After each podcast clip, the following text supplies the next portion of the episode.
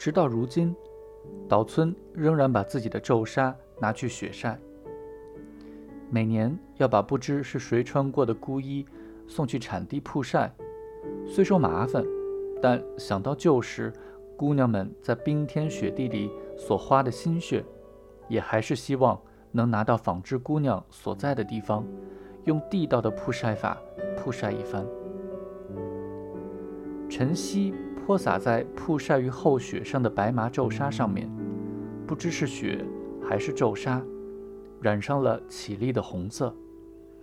一想起这幅图景，就觉得好像夏日的污秽都被一扫而光，自己也经过了曝晒似的，身心变得舒畅了。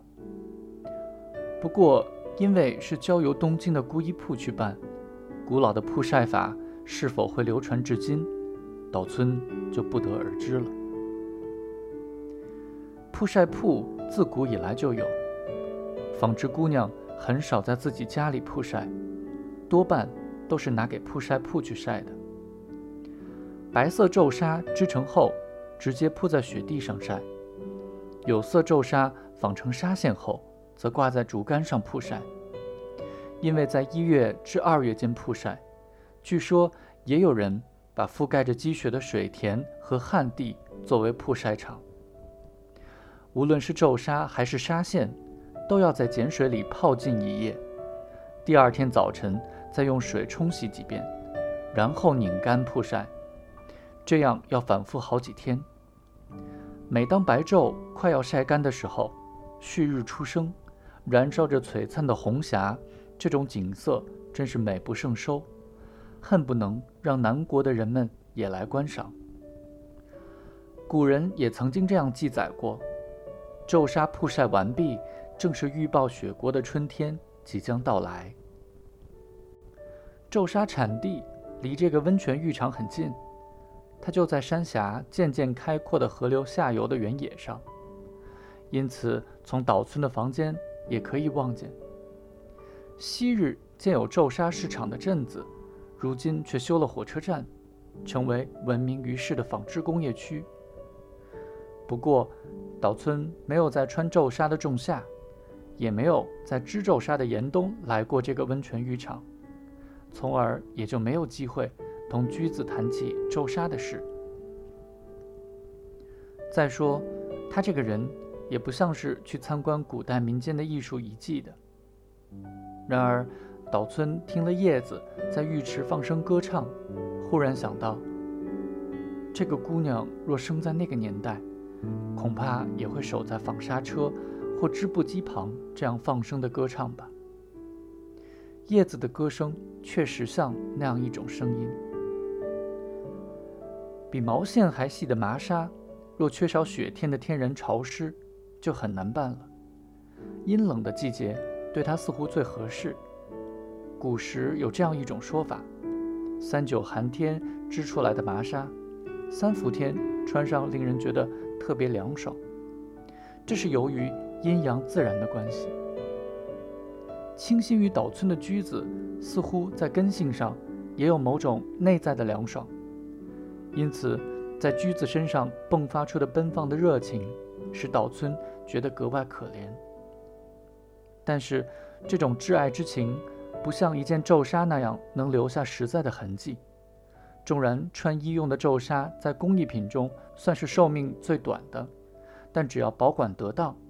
五十年或更早的皱纱，照样穿在身上也不褪色。而人的这种依依之情，却没有皱纱寿命长。岛村茫然地这么想着，忽然又浮现出为别的男人生了孩子、当了母亲的居子的形象。他心中一惊，扫视了一下周围，觉得大概是自己太劳累了吧。岛村这次逗留时间这么长，好像忘记了要回到家中妻子的身边似的。这倒不是离不开这个地方，或者同他难舍难分，而是由于长期以来自然形成了习惯于等候居子频频前来相会，而且居子越是寂寞难过，岛村对自己的苛责也就越是严厉，仿佛自己不复存在了。这就是说，他明知自己寂寞，却仅仅一动不动地待在那里。驹子为什么闯进自己的生活中来呢？岛村是很难解释的。岛村了解驹子的一切，可是驹子却似乎一点也不了解岛村。驹子撞击墙壁的空虚回声，岛村听起来有如雪花飘落在自己的心田里。当然，岛村也不可能永远这样放荡不羁。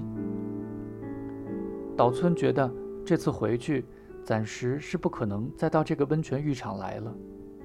雪季将至，他靠近火盆，听见了客栈主人特地拿出来的京都出产的古老铁壶发出了柔和的水沸声。